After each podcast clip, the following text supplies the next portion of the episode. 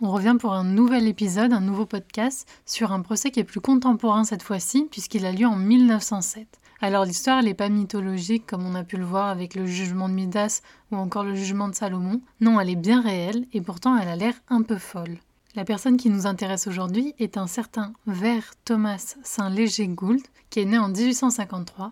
C'est un joueur de tennis et criminel irlandais. Il est le fils d'un baronnet anglais, donc pour ceux qui savent, c'est une un titre de noblesse qui est en dessous du baron et qui existe bien souvent que en Angleterre et en Irlande. Il a une enfance richissime, il joue au tennis, il fait du cheval, mais au décès de ses parents, on le laisse sans sous et on a, il a même un oncle qui le dépouille un petit peu. Il sombre peu à peu dans les drogues telles que l'opium et la cocaïne, ainsi que l'alcool. Il se marie avec une femme et le couple commence à vivre bien au-dessus de ses moyens. Le procès, ou que dis-je plutôt l'affaire que je vous propose aujourd'hui, c'est un crime dans la jet set de l'époque. Cette affaire, elle a défrayé la chronique. Je te mets en barre d'infos un lien qui t'emmènera vers la une du petit journal, c'est un journal de l'époque, par rapport à cette affaire-là. Mais sur quoi porte cette affaire? En fait, cette affaire, c'est l'assassinat d'une riche veuve suédoise, Madame Emma Alvist-Levin, qui est perpétrée par le monsieur dont je t'ai parlé et sa femme dans un appartement de Monte-Carlo, précisément dans la villa Menesini. La victime, elle est retrouvée en morceaux dans des bagages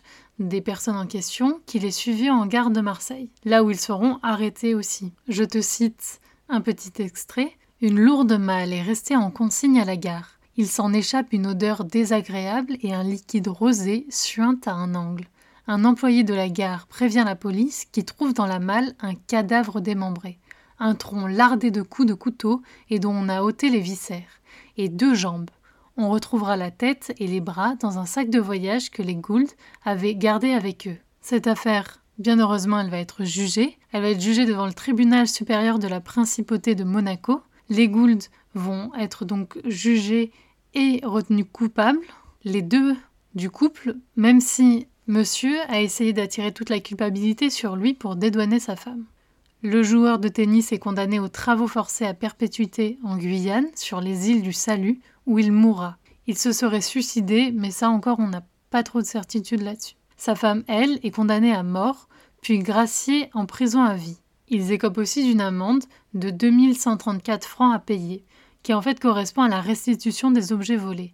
Parce qu'en fait, le mobile de ce meurtre n'est autre que l'argent. Cette affaire, au-delà de défrayer la chronique, on en retrouve des traces grâce au carnet que M. Gould a tenu lors de son voyage qu'il emmène en Guyane sur le bateau Le Loir. Il y consigne dans trois petits cahiers sa vie et aussi le crime. Voilà, c'était une petite affaire courte qui a défrayé la chronique. Je te mets quelques liens en barre d'infos si tu veux creuser un peu plus. Cette affaire, elle peut être intéressante en culture générale pour plusieurs aspects. Tout d'abord, le fait d'avoir un crime motivé par l'argent, ça on le retrouve dans plein d'autres affaires, mais aussi la question de, une fois que la personne est morte, si elle a été coupée en morceaux ou autre, et là je fais référence aussi à une affaire qui est beaucoup plus récente et qui a été jugée, il me semble, l'année dernière sur une femme à Toulouse qui a découpé en morceaux sa collègue de boulot dont elle était jalouse et qui a, on a retrouvé en fait le corps de cette personne parce qu'elle avait jeté des petits morceaux dans la Garonne ou dans le canal du Midi et on avait retrouvé la tête de la personne décédée coupée dans une malle enfouie dans le jardin de cette personne. Donc voilà, il y a des petites similitudes. C'est aussi ça euh, en culture générale, trouver des affaires plus récentes pour faire des échos. Parce que malheureusement, le crime est intemporel. Tu peux aussi aborder le thème du déclin social, puisqu'en l'occurrence, ben, ce tennisman, il venait d'une famille riche, d'une famille noble, et au final, il a perdu son statut social, et ça l'a obligé, enfin du moins, il s'est obligé à vouloir continuer à garder un semblant d'apparence. Et ce thème-là, tu peux donc le rapprocher avec un livre, par exemple, de Zola, qui s'appelle La Curée, qui parle aussi du déclin social, mais qui se finit pas forcément en crime, même s'il y a une affaire d'escroquerie, etc. Donc voilà, c'est, je t'ai donné quelques pistes, après à toi de, chercher aussi les pistes qui t'intéresseront.